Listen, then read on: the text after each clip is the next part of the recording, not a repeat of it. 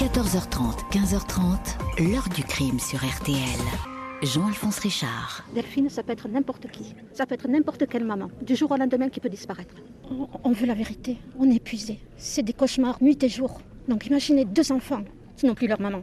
Que ceux qui savent disent. Parle. Il est temps. Pour le bien des enfants, pour le bien de la famille. On ne peut pas rester comme ça. Bonjour, cela fait un peu plus de 16 mois que des dizaines de gendarmes et deux juges d'instruction essaient de trouver un détail, même le plus infime, un petit caillou blanc qui pourrait les conduire sur le chemin de Cédric Jubilard, afin de le confondre comme le ravisseur et le meurtrier de son épouse Delphine, disparu dans la nuit du 15 au 16 décembre 2020 dans le village de Cagnac-les-Mines. Au fil du temps, cette enquête qui devait être un sprint s'est ainsi transformée en marathon. Pas de corps, pas de preuves contre le mari, pas d'aveu de sa part, mais tout au contraire des dénégations constantes et répétées. Dans ce dossier stérile, les experts ont donc peu à peu remplacé les enquêteurs classiques et les fouilles sur le terrain. Jamais une enquête de disparition n'aura mobilisé autant de spécialistes, suscité autant de recherches sophistiquées. Les experts vont-ils faire pencher la balance judiciaire du côté de l'accusation? Combien de temps encore va durer le face-à-face du suspect numéro 1 et des juges La vérité est-elle enfin à portée de main? Question posée aujourd'hui à nos invités et témoins de cette histoire. 14h30, 15h30. L'heure du crime sur RTL.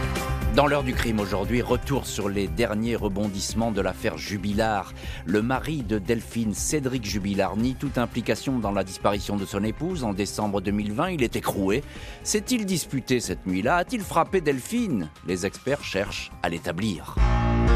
7 avril 2022, les juges de Toulouse, Audrey Asma et Coraline Chartier, prennent connaissance d'une expertise conduite très discrètement et qui a mobilisé des moyens inédits, à savoir ceux des spécialistes militaires de la Direction générale de l'armement, la DGA, un organisme rattaché au ministère de la Défense qui dispose de technologies de pointe. À ces hommes, les magistrates ont demandé l'examen de la paire de lunettes que portait Delphine Jubilard pour lire, conduire ou regarder la télévision. Cette paire, cassée, avait été saisie par les gendarmes de la section de recherche de Toulouse au domicile du couple, la maison de Cagnac-les-Mines.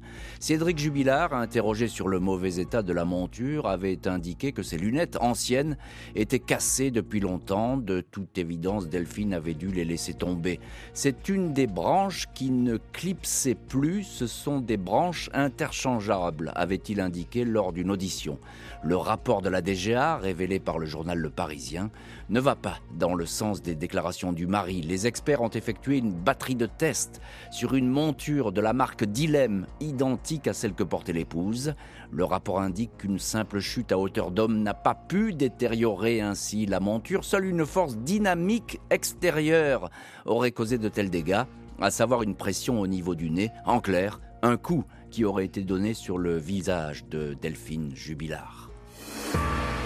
À l'appui de ce rapport, les gendarmes ont repassé en revue certains témoignages. Louis, le fils aîné du couple, âgé de 6 ans et demi au moment des faits, avait été entendu à trois reprises par les enquêteurs. Il était avec sa mère au soir du 15 décembre, installé à côté d'elle dans le canapé du salon pour regarder à la télé l'émission La France a un incroyable talent.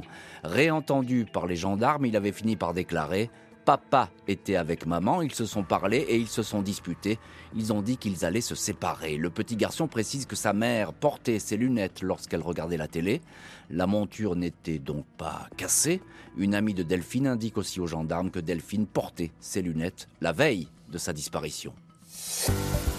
Deux mois avant l'examen détaillé de cette paire de lunettes, les enquêteurs ont mené également une expertise sur le téléphone portable de Cédric Jubilard. Le mari affirmait que l'appareil s'était éteint au soir de la disparition 15 décembre 2010 à l'issue d'une sortie nocturne avec les deux chiens du couple aux alentours de 21h30, 22h. De retour à la maison, il aurait remis son téléphone en charge, le rallumant et le basculant en mode avion.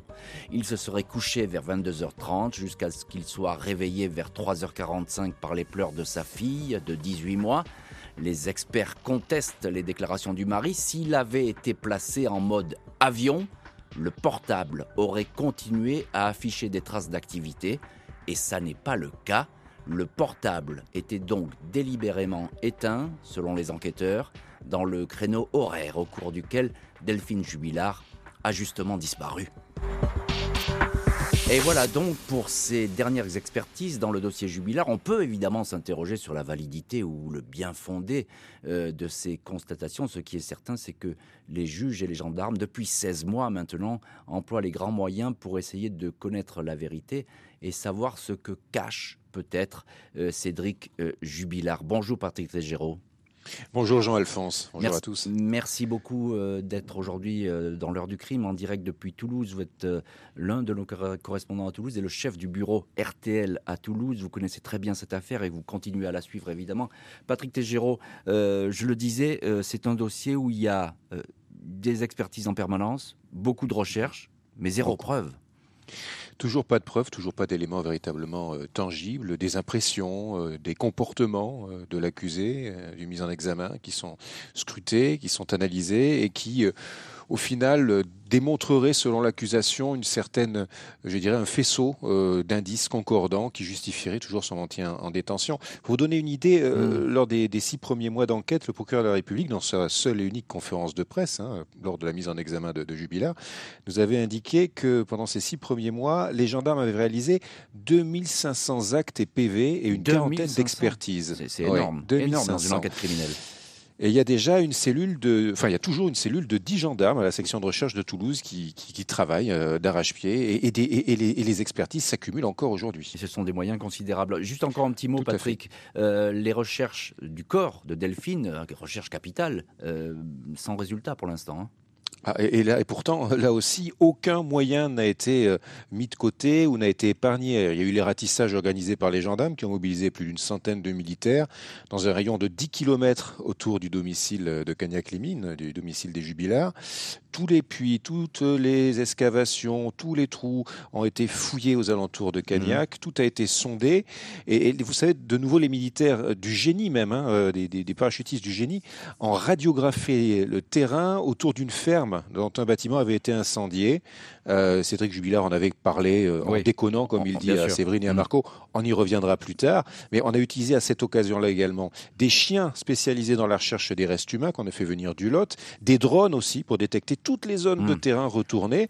Enfin, donc tous les moyens techniques possibles sont utilisés, mais pour l'instant, en vain. Pour l'instant, rien. Et c'est une enquête qui coûte évidemment euh, beaucoup d'argent, mais ça, on ne le sait pas, puisque les, les, chiffres de la justice, et bien évidemment, euh, ne sont pas communiqués dans le détail là-dessus. ben, un mot justement là-dessus. Bonjour, maître Jean-Baptiste Alary. Oui, bonjour. Oui, Maître Alary, merci d'être avec nous dans l'heure du crime. Je sais que vous êtes pressé aujourd'hui et que vous avez bientôt une audience, mais vous prenez quelques minutes pour nous répondre.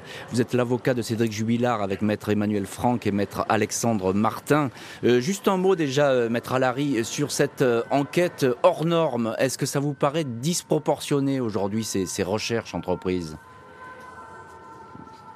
Non, on ne peut pas, on, peut pas prétendre que euh, les recherches soient disproportionnées. Une, personne a disparu et il est normal que la justice mette tous les moyens en œuvre pour parvenir à, une explication. Et vous, ça, vous paraît tout à fait normal qu'on emploie les grands moyens pour essayer d'aller au bout dans cette affaire hein? Ça, il n'y a pas de doute de, de votre côté. Ben, on reprocherait à la justice de ne pas le faire, je pense. Mm, mm.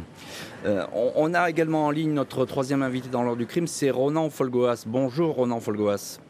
Bonjour Jean-Alphonse. Merci beaucoup, euh, vous aussi, d'avoir accepté l'invitation de l'heure du crime. Vous êtes journaliste au Parisien, l'auteur d'un livre récent, Le mystère jubilar, enquête au cœur d'une disparition, euh, paru aux éditions Studio Fact. Ronan Folgoas, c'est vous qui avez révélé, avec vos confrères du Parisien, cette expertise des lunettes. Qu'est-ce qu'elle dit, cette expertise? Euh, l'expertise qui a été diligentée par les juges d'instruction sur la paire de lunettes que portait Delphine Jubilard le soir de sa disparition conclut au fait que les fissures et les ruptures résultaient d'une force extérieure, c'est-à-dire appliquée de l'extérieur de, la monture vers l'intérieur, mmh. et euh, euh, cela peut faire écho évidemment à un coup qui aurait pu être porté par, par une personne, peut-être par Cédric Jubilard le soir de la disparition de, son épouse. Euh, ce qui est le plus euh, troublant peut-être, c'est que les, experts de la DGA euh, concluent au fait que cette paire de lunettes, telle qu'elle a été retrouvés, scindés en deux parties, hein, une partie étant retrouvée sur la table de la cuisine et l'autre une branche qui a été retrouvée sous le canapé du, mmh. salon, eh bien cette paire de lunettes était désormais inutilisable qui laisse à penser qu'il y a eu un avant et un après, puisque le 15 décembre 2020 au soir, son fils euh, Louis, qui le confirme et qui le certifie, Delphine Jubilaire portait bien cette mmh. paire de lunettes. Alors, euh, ce que vous nous dites, c'est intéressant, mais ça veut dire qu'elles étaient déjà abîmées, ces lunettes, finalement, puisqu'on va dans le détail comme ça. À, l'image de, de cette euh, affaire jubilaire extrêmement complexe, jusque dans les détails les plus fins, eh bien là encore, euh, cet élément euh, à charge pour Cédric Villard euh, mérite d'être un peu relativisé dans la mesure où cette paire de lunettes était auparavant, avant même cette soirée du 15 décembre, dans un mauvais état. elle était endommagée en différents points. Mais il y a, en plus de ces, de ces problèmes qui existaient de, de, longue date sur cette paire de lunettes, il y a des fissures et des ruptures encore hmm. plus nettes qui ont été euh, constatées et qui laissent donc à penser que malgré tout, malgré cet état dégradé de la paire de lunettes, il s'est passé euh, quelque chose euh, dessus, des, un choc, un choc peut-être brutal, qui aurait entraîné donc de, nouvelles, de nouveaux dommages. Maître Valary, on entend ce que dit Ronan Folgoa sur cette expertise des lunettes. Elle est importante cette expertise, mais que, quel est votre sentiment là-dessus? Quelle conclusion en tirez-vous? On ne peut pas tirer de conclusion sur cette expertise dans la mesure où euh, différents éléments nous conduisent à la relativiser. D'une part, euh, on ne sait pas si, euh, dans la mesure où les lunettes de, Delphine Jubilard étaient interchangeables, on ne sait pas si c'est les branches qui figuraient bien sur la paire de lunettes dont le fils nous dit qu'elle les portait ce soir-là. C'est un premier point. Deuxièmement, ces lunettes n'ont pas été saisies immédiatement après l'ouverture de l'enquête, mais un petit peu plus tard lors d'une nouvelle perquisition. Et enfin, ces conclusions d'expertise euh, nous révèlent qu'il euh, y a eu une force extérieure, mais de là à dire qu'il s'agit d'un coup, c'est une, euh, là, c'est une déduction qui est totalement subjective. Ça peut être aussi quelqu'un qui s'est assis sur une paire de lunettes, ce qui peut arriver à tout un chacun.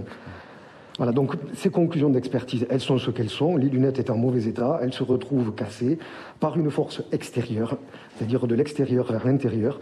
C'est tout ce qu'on peut dire. On ne peut pas en tirer de conclusion, mais ce n'est pas un élément à charge. Vous êtes surpris, encore une fois, j'insiste un petit peu, mais vous êtes surpris par le fait qu'on ait vraiment essayé d'aller, d'être très pointilleux, d'aller jusqu'à ces expertises matérielles? Euh, qu'il fasse toutes les expertises qu'il souhaite, on constate une chose. Normalement, un dossier d'instruction, il se construit petit à petit.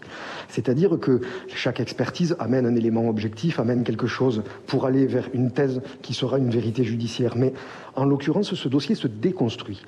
C'est-à-dire qu'au fur et à mesure où les expertises rentrent, soit elles n'apportent rien, soit elles, apportent quelque chose de subjectif, mmh. soit on ne peut rien en faire. Les juges font feu de tout bois donc pour essayer de connaître la vérité. Ni elle ni les gendarmes ne sont parvenus à cerner réellement le mari de Delphine. Une expertise psychiatrique va beaucoup intéresser les enquêteurs. 4 avril 2022, les juges versent au monumental dossier d'instruction une expertise psychiatrique très détaillée concernant Cédric Jubilard. Depuis sa mise en examen pour meurtre sur conjoint le 18 juin 2021 et son placement en détention à la maison d'arrêt de Seyss, près de Toulouse, le mari de Delphine n'a jamais varié dans ses affirmations. Devant les gendarmes, puis devant les juges, il a toujours maintenu que dans la nuit du 15 au 16 décembre 2020, il dormait quand Delphine s'est volatilisée il n'a pas agressé son épouse, il ne sait pas ce qu'il est advenu d'elle, elle aurait quitté de son plein gré la maison du couple. À deux reprises, 1er juillet et 6 octobre 2021, un psychiatre expert auprès de la Cour d'appel de Toulouse est missionné pour entendre Cédric Jubilard. Selon le Parisien, Cédric Jubilard se dit victime de manipulation de la part des enquêteurs. Les gendarmes ont maquillé les preuves. On me considère comme le coupable parfait, mais je suis innocent, affirme-t-il devant le psy. Cédric Jubilard pense que son épouse s'est barrée en Espagne. Ce sont ses propres mots devant l'expert psychiatre, la conséquence d'un couple qui battait de l'aile. Il décrit les difficultés croissantes de leur vie commune. Je faisais le ménage, la vaisselle, je lavais le linge. Elle m'aidait pas, elle ne faisait plus rien. À partir de septembre, elle m'insultait, connard, merde, cassos, drogué. Face à cela, je rigolais, déclare le mari. Entre les mois de septembre et décembre, il précise qu'ils ont eu trois rapports sexuels. J'ai essayé de la reconquérir. Je suis tombé sur un mur, j'ai pris un avocat, indique Cédric Jubilard, qui s'apprêtait donc à affronter la procédure de divorce. Le mari admet avoir eu un accrochage physique avec son épouse au mois de septembre. soit trois mois avant la disparition. Il l'aurait alors attrapé par les épaules. Jubilard raconte au psy son enfance pas très heureuse, un père biologique qu'il n'a rencontré que de manière fugitive, un beau-père qui lui aurait infligé des violences, un grand-père qu'il adorait, au point de pleurer en l'évoquant lors de l'entretien, le seul moment où Cédric est apparu beaucoup moins sur la défensive, note le psychiatre. Ce même expert précise que Cédric Jubilard sait s'adapter systématiquement à son interlocuteur, se montrant tout à la fois colérique et séducteur. Dans tous les cas de figure, c'est un homme qui ne manifeste aucun sentiment de culpabilité et est très peu déstabilisable. Le rapport indique que le mari nie farouchement avoir pu attenter à la vie de son épouse et se demande ce qu'il fait en prison. Sur un possible passage à l'acte, le médecin s'avance prudemment. Il écrit que l'intéressé aurait pu agir dans un moment de colère projective, refusant ce sentiment d'échec. Et voilà donc pour les propos de Cédric Jubilard auprès de l'expert psychiatre Roland Folgoas, journaliste au Parisien. Voilà donc, je le dis, pour ce rapport d'expertise psychiatrique. Que faut-il en retenir? Quel est le moment le plus fort? Ce qui, ce qui apparaît, c'est que Cédric Jubilard, euh, au cours de ces euh, deux entretiens avec le, psychiatre, euh, il est d'un naturel assez enjoué, observe le, psychiatre, même dans ces conditions très particulières. Et il va se, laisser emporter un peu par, un moment de, tristesse à l'évocation du le décès de, son grand-père maternel, qui semble-t-il a joué un rôle assez important dans sa, construction d'enfant et d'adolescent. Et le, psychiatre euh, note qu'à l'inverse, tout le reste du temps, eh bien, il est euh, apparu euh, très sûr de lui, égocentrique, parfois arrogant, jamais déstabilisé. il a toujours répondu à tout, avec beaucoup d'aplomb, hein, c'est ce que note l'expert. Qui, ce qui apparaît aussi de manière assez troublante, c'est que Cédric Jubilard, au cours de ses deux entretiens avec le, médecin psychiatre, ne mentionne jamais le prénom de son épouse. Il ne parle jamais de Delphine. Et simplement, il l'appelle Madame mmh. ou alors Elle. Et on peut dire, à minima, que, c'est troublant.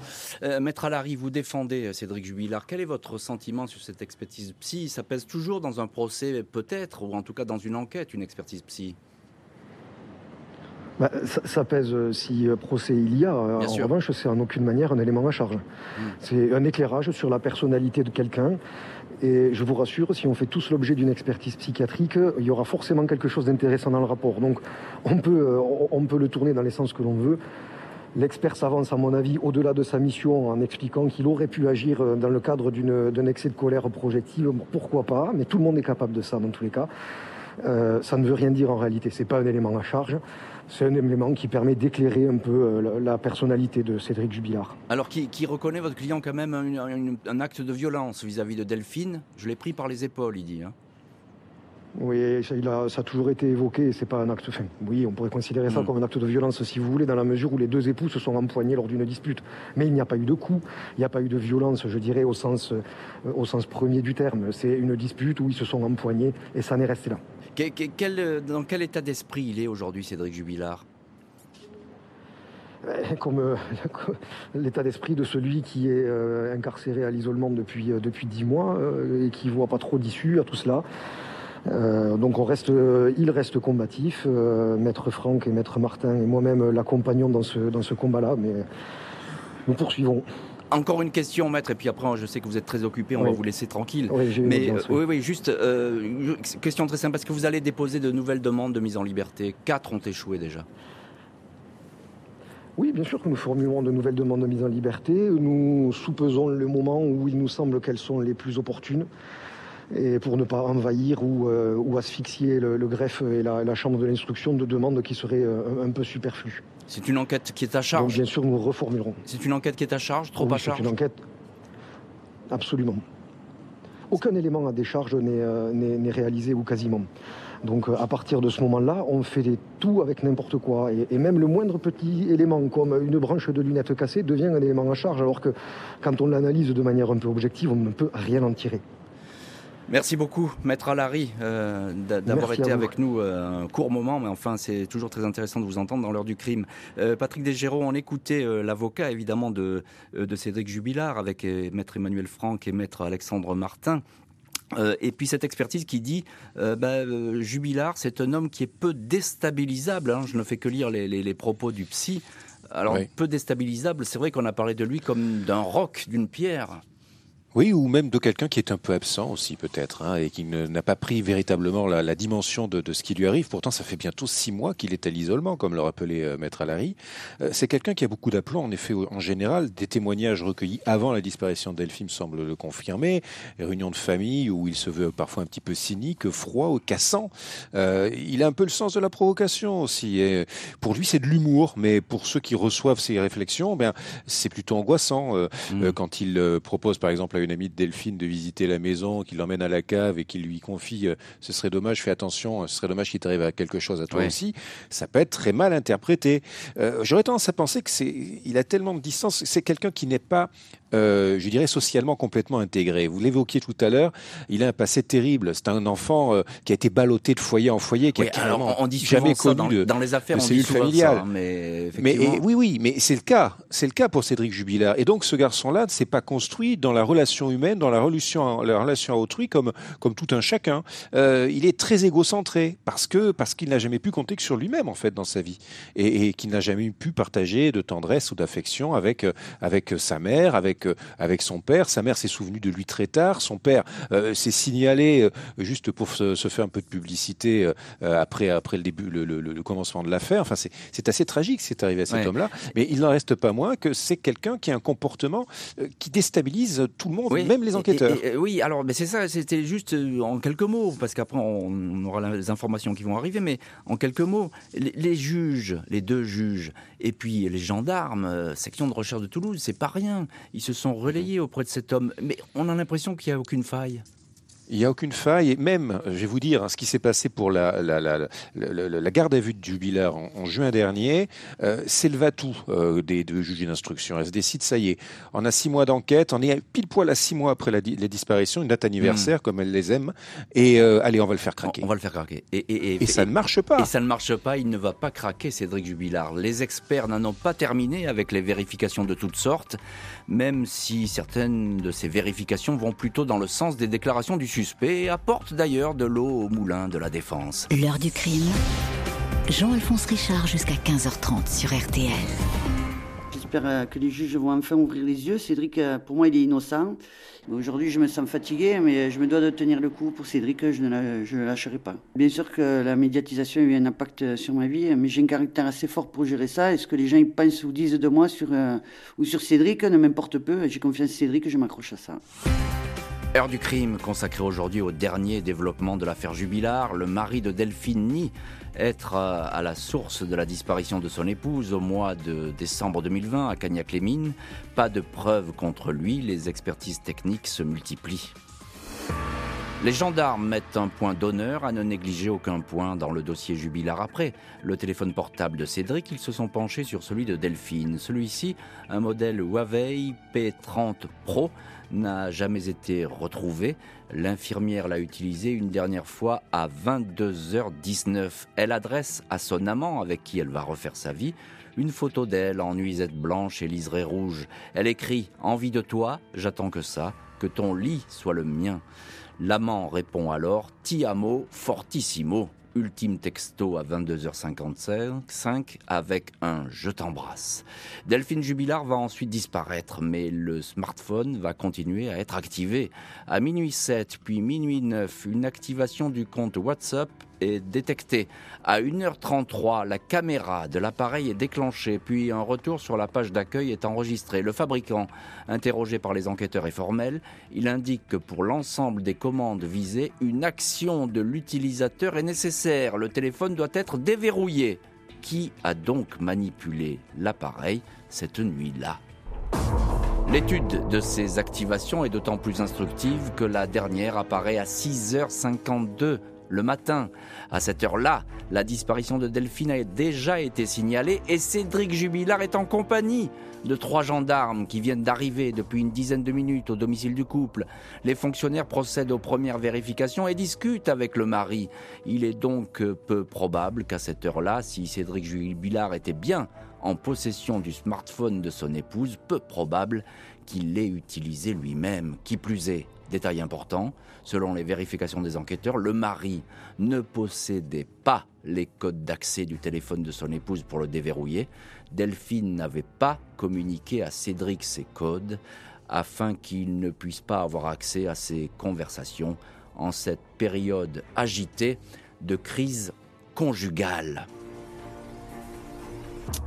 Et voilà donc à nouveau les, nouveaux mystères de ces téléphones qui euh, ont l'air de s'activer tout seuls et pourtant le fabricant dit que c'est pas possible. Donc le téléphone de Delphine Jubilard a été activé par une main extérieure, mais on ne sait pas comment et surtout par qui. Euh, Ronan Folgoas, euh, vous confirmez, cette activation nécessite une manipulation humaine?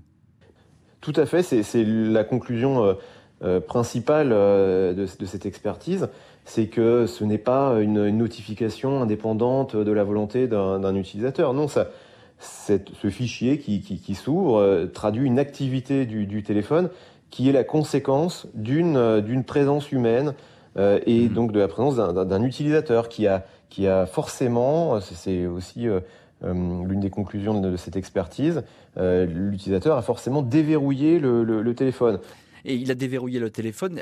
On peut dire que c'est quand même au, crédit de Cédric Jubilard, ces, activations, mystérieuses activations. Lorsqu'on creuse un peu plus le sujet et qu'on s'intéresse au comportement euh, exact et à l'activité exacte des, gendarmes à ce moment-là, eh bien les choses sont beaucoup plus compliquées. On mmh. s'aperçoit que en réalité, les trois gendarmes, puisqu'ils sont trois, mhm. vont mener euh, à une heure qui n'a pas été euh, déterminée de manière tout à fait précise, mais autour de 7h moins quart, 7h du matin. Ils, euh, inspectent les véhicules de la famille Jubilard. Mhm. Et au même moment, eh bien, Cédric Jubilard n'est pas avec eux. Il est à l'intérieur de la maison, il est resté seul, peut-être pour garder ses enfants qui dorment encore, mais en tout cas, il n'est pas sous la surveillance constante des, des gendarmes. Et donc cet élément ce téléphone qui, qui, qui s'active à 6h52 ne peut pas euh, à lui seul euh, dédouaner euh, Cédric Jubilard et le mettre hors de cause, puisqu'il mmh. peut au même moment avoir échappé à la vigilance des gendarmes et donc avoir manipulé ce téléphone s'il l'avait euh, toujours en main. Alors j'entends bien, effectivement, mais s'il l'a manipulé, il a vraiment joué avec le feu, Cédric Jubilard, au risque de se faire prendre la main dans le sac avec ce téléphone. Donc ça paraît être un petit peu périlleux, d'autant plus que le téléphone, il n'a pas été euh, activé euh, très longtemps. Patrick Tegero, patron du bureau RTL à Toulouse, il y a ce trou de quasiment 5 heures cette nuit-là. Et, on peut dire que ben, on ne sait rien de ce qui s'est passé. Rien du tout. On n'a pas la moindre trace. Si on sait seulement que euh, ben, euh, le, téléphone aurait borné dans un secteur de 2 km autour le, téléphone de la maison de, Delphine. Hein. De Delphine, hein, le hmm. téléphone de Delphine aurait borné dans un secteur de 2 km autour, de, autour du, relais le plus proche de, de, la maison des jubilaires. Donc ça n'apporte pas grand-chose de plus. Aucune trace n'a été relevée, il n'y a aucun témoignage. Euh, et pourtant, on est en plein confinement, c'est-à-dire que le hmm. moindre véhicule se remarque. mais c'est vrai que les gens sont un peu cloîtrés chez eux. On est en plein hiver aussi également. Et puis, il n'y a personne sur les routes. Donc euh, tout ça fait que c'est un peu la nuit idéale pour disparaître. Alors c'est la nuit idéale pour disparaître. oui, c'est effectivement c'est bien dit. On peut le voir comme ça. Euh, il y a ces textos qu'envoie euh, l'épouse à son amant. Cet amant, il a mhm. été interrogé et il est toujours susceptible d'être entendu si l'enquête continue. Ah oui, alors, mais d'après euh, le procureur de la République, déjà il y, a, plus de six mois, lors de sa première conférence de presse, euh, et, ultime et dernière conférence de presse, puisqu'on n'en a pas eu d'autres, euh, il indiquait que l'amant avait été mis hors d'affaires extrêmement vite. En fait, ce qui s'est passé, on, lui a demandé ce qu'il faisait ce soir-là. Il a dit que bah, il était chez lui avec sa compagne. On a demandé à sa compagne si elle confirmait. Elle a confirmé. Hmm. On en est resté là. Voilà. Pourtant, il y a plein de choses très étranges aussi euh, du côté de ce couple. Mais bon, rien d'accusatoire en particulier. Et vous pourrez nous en parler dans, dans cette heure du crime qui continue. Si le dossier jubilar vit au rythme des expertises techniques, il est loin d'être terminé sur le terrain avec la collecte de témoignages et de nouvelles confrontations prévues pour le suspect. Jeudi 12 mai 2022, Cédric Jubilard devrait être confronté à l'un de ses anciens co-détenus de la prison de Seyss. Celui-ci, prénommé Marco, avait jeté le doute à l'automne 2021. Il avait certifié avoir recueilli les confidences de Cédric, placé à l'isolement, et avoir pu échanger avec lui. Cédric lui aurait ainsi avoué qu'il avait tué Delphine Après l'avoir surprise en train d'adresser des textos à son amant, le mari lui aurait précisé avoir enterré le corps près d'une ferme qui avait brûlé non loin de Cagnac-les-Mines. Le dénommé Marco, sorti de prison au mois d'octobre, va ensuite se confier à l'administration pénitentiaire. Il va même aller sur place, à la ferme de Cagnac, et prendre contact avec la nouvelle petite amie de Cédric, Séverine, dont il avait obtenu le numéro de téléphone. Un manège douteux qui n'a pas échappé aux enquêteurs, d'autant plus que Cédric Jubilard avait déjà évoqué ce lieu auprès de Séverine à la veille de son interpellation et de sa mise en examen. La ferme de Drignac, un vaste bâtiment à l'abri des regards à environ 2 km de la maison des Jubilars, va ainsi faire l'objet de fouilles intenses, répétées, de la part des enquêteurs. Gendarmes et militaires se déplacent en contrebas de la bâtisse, route de Millard. Un vallon inspecté, des arbustes tronçonnés, la végétation nettoyée, un radar qui va sonder le béton, des détecteurs de métaux mais pas de résultat, aucune trace du corps de Delphine dans le coin. Début janvier 2022, Cédric Jubilard, dans deux lettres manuscrites adressées à Séverine, tord le cou aux révélations qu'il aurait pu faire. Des conneries j'ai rapporté n'importe quoi à n'importe qui. Maintenant, plus de blablotage avec personne, je te promets, indique le détenu dans ses courriers révélés par le journal La Dépêche du Midi. Cédric Jubilard indique encore à sa nouvelle compagne Marco, le co-détenu, fait partie des personnes qui m'ont baisé avec de faux témoignages. Voilà pourquoi tu as été en garde à vue. On ne peut avoir confiance en personne. J'ai bien compris que je me suis fait baiser en beauté. Si tu veux bien accepter mes excuses. Et voilà donc pour le revirement on peut le dire comme ça, de Cédric Jubilard, qui effectivement dit avoir raconté euh, beaucoup de bêtises et les avoir racontées euh, de manière à ce qu'on le croit, mais sans doute pour euh, plaisanter. Ronan Folgoas, journaliste au Parisien, auteur du livre Le mystère Jubilard, enquête au cœur d'une disparition, qui est paru aux éditions Studio Fact. Très bon livre, d'ailleurs, je, je, conseille la lecture à nos auditeurs. sur quoi peut déboucher ce genre de confrontation? Alors, tout est possible dans une confrontation. Euh, Cédric Jubilard peut euh, tout à fait contester pied à pied les, déclarations du, du co-détenu, si jamais il les réitère, hein, puisque mmh. l'attitude elle-même du co-détenu, ça c'est aussi un mystère. Hein. Comment va-t-il se comporter? Que va-t-il dire exactement? Ce qui va maintenir ses déclarations, ça c'est un premier point. Puis ensuite, comment Cédric Jubilard va réagir? Alors là, très probablement euh, contester les propos qui lui seront prêtés par, euh, par le co-détenu. Mais euh, disons que les, les, propos rapportés par le co-détenu étaient quand même tellement précis que forcément les juges d'instruction sont obligés eh bien de, de, de, les vérifier.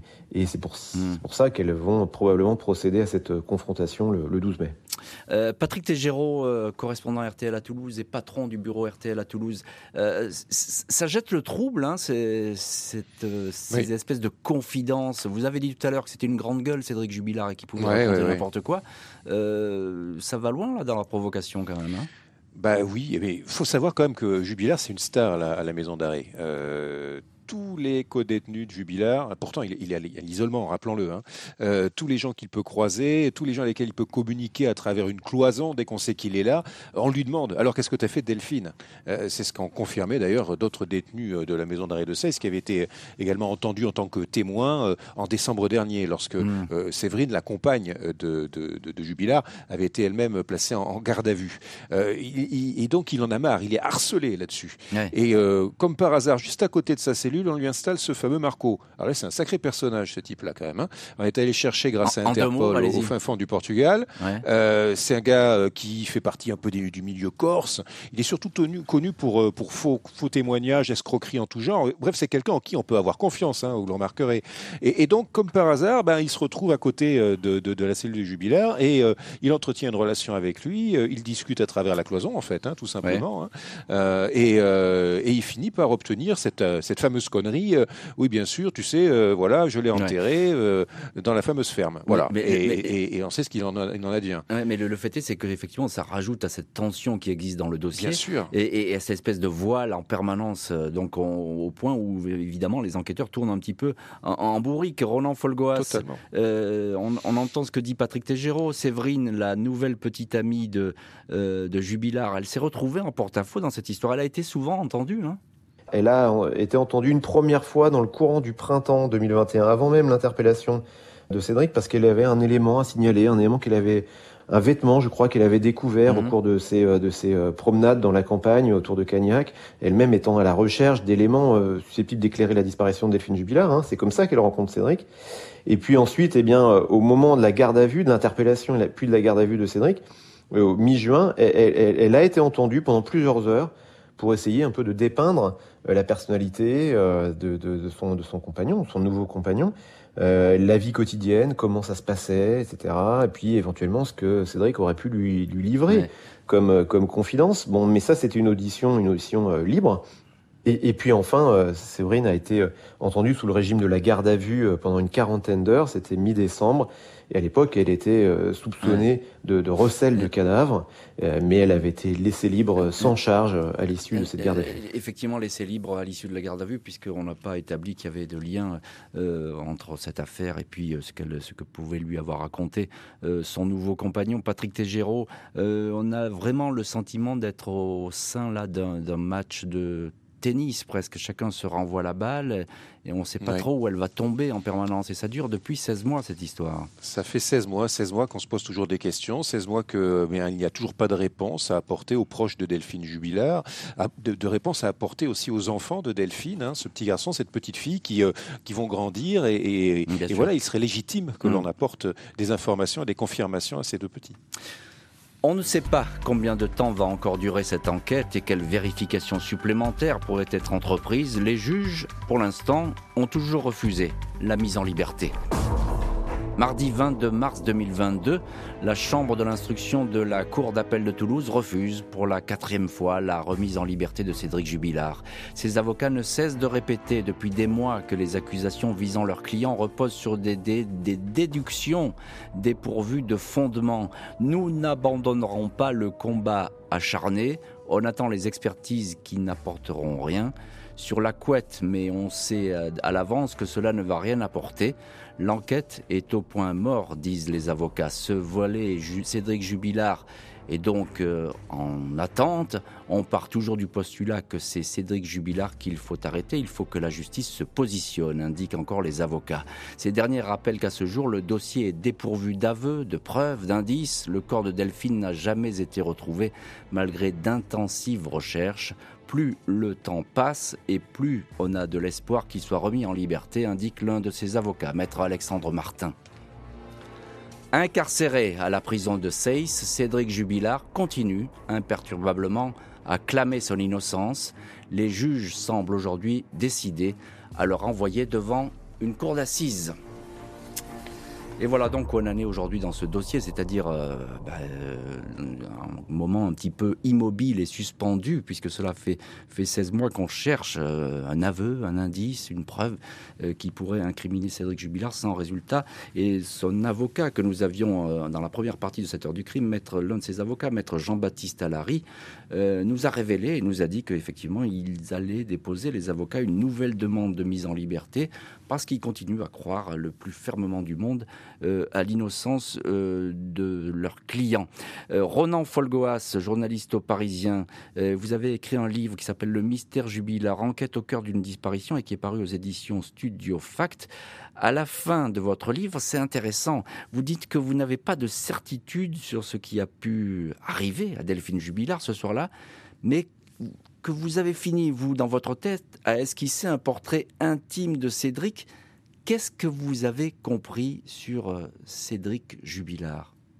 Moi, si je devais euh, résumer euh, ce que j'ai compris de Cédric Jubilard en, une phrase, c'est que c'est peut-être que c'est un, homme très seul qui, au cours de, son parcours d'enfant, d'adolescent, puis de, de jeune adulte, ne s'est jamais lié durablement avec les gens, qui n'a pas vraiment d'amis. Euh, lui-même le reconnaît mmh. d'ailleurs. Hein. Il dit qu'il a, il a beaucoup de connaissances, mais, mais pas beaucoup d'amis. Et finalement, c'est un homme qui a toujours appris à se, à se débrouiller. Euh, il est toujours dans la, dans la survie, dans la débrouillardise, dans la créativité. Ce que, ce que j'ai pu comprendre, hein, c'est que mmh. c'est c'est un homme finalement relativement seul et qui peut-être, je dis bien peut-être, avec le départ de, de son épouse qui se profilait, eh bien se retrouvait confronté à, à cette solitude profonde, à cette solitude originelle, et que peut-être il ne l'a pas supporté. Alors, c'est ce que vous décrivez, effectivement, Roland Folgois, c'est un homme qui perd pied. Patrick Tégéraud, correspondant RTL à Toulouse, un homme seul, un homme qui perd pied. Ça, c'est aussi la thèse de l'accusation, j'ai envie de dire. Hein. C'est du côté des, des gendarmes et des juges. On dit, voilà, bah, c'est quelqu'un qui a... essayer de trouver un mobile. Voilà. il, faut, il faut trouver un mobile. Le seul mobile, c'est ça, c'est qu'il y a cette instance de divorce, c'est qu'il y a cette séparation qui se dessine, c'est qu'on a ce profil de, ce suspect, euh, qui est quand même un personnage assez particulier, on l'a évoqué, quelqu'un d'assez secret, qui n'a quasiment pas d'amis, si ce n'est des, copains de fumette, parce qu'il est un gros fumeur de cannabis, ou des collègues de chantier. Euh, voilà un homme tout seul et qui voit son petit monde s'effondrer. Par contre, moi j'ai recueilli des témoignages comme quoi il était très très proche de ses enfants, euh, qu'il les, les, chouchoutait et qu'il était un hmm. père quasiment parfait. donc là aussi, c'est cette séparation aussi avec, avec ses enfants qui pourrait peut-être provoquer quelque chose. Mais quoi? On n'en sait rien pour l'instant. On ne sait même pas s'il a levé la main sur sa femme. C'est assez terrible de voir tous ces moyens euh, énormes déployés depuis 16 mois pour, euh, pour, pour n'avoir aucune réponse et que les questions restent toujours posées. C'est exceptionnel d'ailleurs. Hein. En matière judiciaire, euh, c'est rare qu'on ait autant de moyens déployés, même si Maître Alary disait fort justement qu'effectivement c'est nécessaire à la manifestation de la vérité. Euh, mais c'est rare d'avoir autant de moyens dans une enquête judiciaire. Euh, et puis, il faut se méfier des, évidences. Hein. Souvenez-vous d'une affaire dont on a déjà beaucoup parlé ensemble, c'est l'affaire Viguier qu'on a connue à Toulouse en février 2000. Une femme qui disparaît, c'est un peu le même système. Hein. c'est la même histoire. C'est instance de divorce, une femme femme disparaît, elle a deux enfants, et son suspect, le suspect numéro un, bien c'est le mari. Et, euh, ce mari serait innocenté deux fois aux assises. Euh, pourtant, il aurait été mis en examen, il a fait de la préventive également, et, deux fois, il sera euh, innocenté aux assises. effectivement, on fait souvent le parallèle avec cette affaire, et vous avez raison de, la rappeler, mais c'est aussi le syndrome de l'homme seul dans cette histoire. Ronan Folgoas, finalement, Cédric Jubilard, il est le seul suspect parce que bah, parce qu'il n'y a aucun autre homme, aucun autre personnage euh, qui est apparu dans le décor de l'enquête Jusqu'à présent, euh, Cédric Jubilard euh, conteste toute implication dans, la disparition de, sa femme, ça de manière constante. Hein. Le problème aussi pour, pour, la défense, c'est qu'aucune piste concurrente, si j'ose dire, n'a émergé au fil des, derniers mois. aucun élément réellement à hmm. décharge n'est apparu. Et, donc, eh bien, il y a cette, cette course de lenteur désormais qui s'opère avec des, des, expertises euh, en cascade qui tombent euh, et qui, euh, qui pour l'instant, en tout cas, n'ont pas permis à la défense de Cédric Jubilard de vraiment voilà, mmh. mettre en évidence un, élément euh, à, des charges euh, susceptible de justifier sa mm. remise en liberté. Euh, Patrick Tégéraud, cette course de lenteur, peut-être ne l'est-elle pas d'ailleurs. Vous, avez le, sentiment, vous qui suivez ce dossier, que les avocats des, deux côtés, d'ailleurs partie civile et puis accusation, que les, les, avocats et puis les juges ont envie d'en terminer maintenant. Il faut, il faut, fermer, la, faut fermer le dossier. Ben, envie d'en terminer. On a l'impression, enfin, moi, un magistrat euh, madré hein, de, Toulouse me faisait la, confidence qu'il euh, les sentait mal partis, les, deux juges d'instruction. à ce point-là. Voilà. oui, elles avaient, elles avaient joué leur vatou euh, lors de la garde à vue de Cédric Jubilard. Ça n'avait pas marché, que donc depuis, ben, ça pataugeait un peu, quoi. Mm. et que, et que donc, on ne savait pas trop comment ça allait se terminer cette affaire-là. bon, ils iront jusqu'au bout. Je pense que cette affaire ira aux assises. Mm. mais alors, après, après, ce sera le jeu des assises que vous connaissez bien aussi, Jean-Alphonse. Euh, c'est-à-dire que là, euh, bah, il, y aura toute l'humanité euh, des uns et des autres qui sera mise en cause. Là, on verra quels sont les actes de cette pièce de théâtre qui pourrait s'ouvrir donc aux assises, même si l'un des avocats de Jubilard, Maître Alary, nous disait qu'on n'en était pas là et qu'il y aurait peut-être jamais de procès. On verra bien. Merci beaucoup, Patrick Tégéraud, Ronan Folgoas et Maître Jean-Baptiste Alary d'avoir été les invités de l'heure du crime. Merci à l'équipe de l'émission. Justine Vignot, Marie Bossard à la préparation. Nicolas Godet était aujourd'hui à la réalisation. Jean-Alphonse Richard sur RTL. L'heure du crime.